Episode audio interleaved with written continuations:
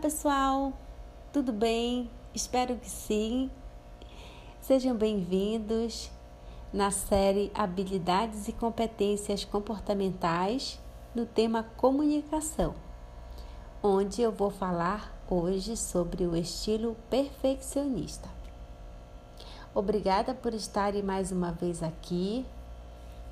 Eu sou a Roseli Dias, eu sou a hoster desse podcast que foi criado para ser uma extensão da minha página no Instagram, onde o propósito é o desenvolvimento humano através dos pontos fortes e talentos das pessoas, e sempre em busca do equilíbrio entre a vida pessoal e profissional.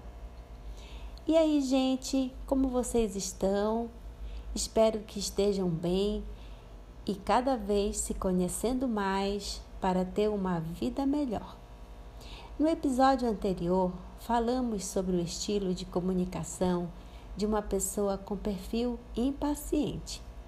E então, vocês gostaram? Lembrando que temos todos os perfis e que a intensidade deles varia de pessoa para pessoa e também de acordo com o seu momento de vida.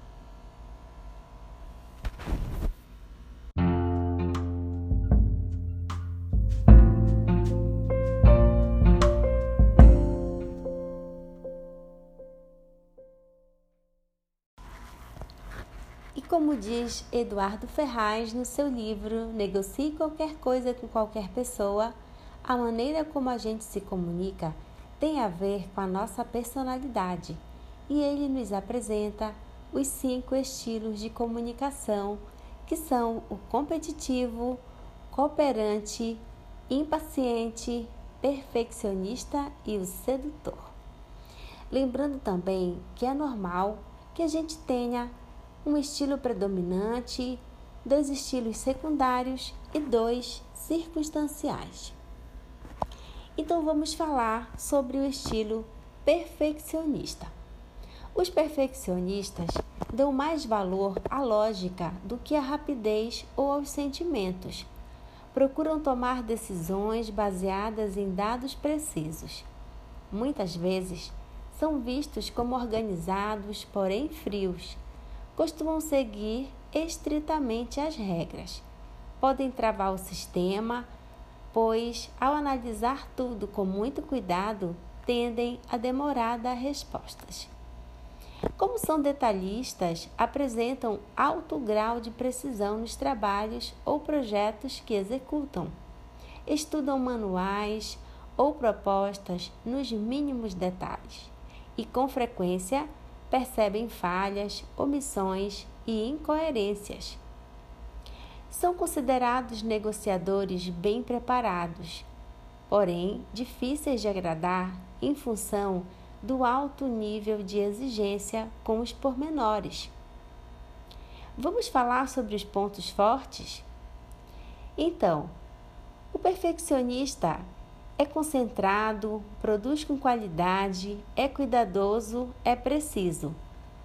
Mas também possui, assim como os outros perfis, seus pontos de melhoria. Pode parecer frio, pode ser lento, pode travar o sistema, pode ser inflexível.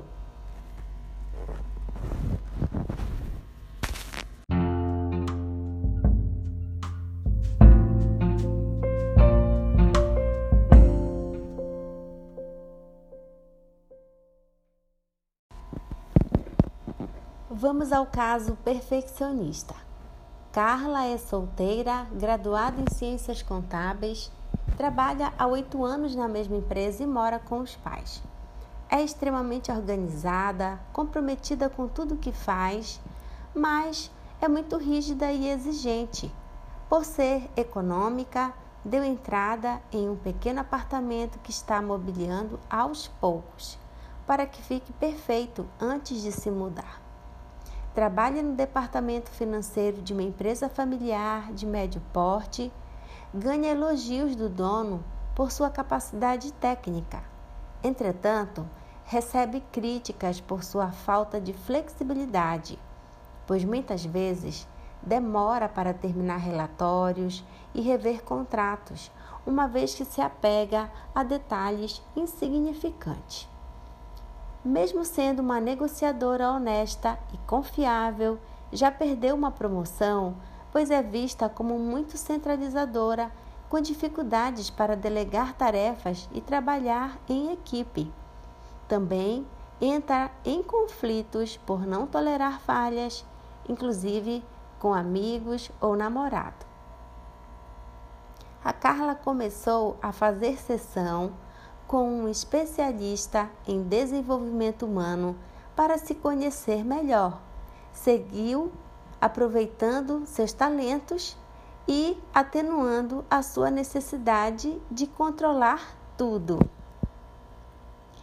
Bom, gente, eu vou ficando por aqui e no próximo episódio eu vou falar sobre o perfil sedutor. E se você quiser compartilhar comigo algo que você gostou durante esse episódio, se você se identificou com alguma característica desse perfil, ou então conhece ou até convive com alguém que lida com os desafios de ser perfeccionista, eu convido você para ir na minha página no Instagram, Roseli L. Dias, e deixar seu comentário, pois muitas vezes o seu comentário pode agregar na vida de muitas outras pessoas. E essa troca eu realmente gosto muito. Obrigada por você me ouvir e contribuir para que essa mensagem chegue para mais pessoas. Compartilhe esse episódio se você lembrou de alguém e não esqueça de avaliar o podcast. É isso. Nos vemos no próximo episódio. Fica bem e, como eu sempre falo, extraia o melhor na sua comunicação, do seu jeito, mas levando em conta o jeito diferente das pessoas que convivem com você. Assim, você terá muito mais ganhos. Bye!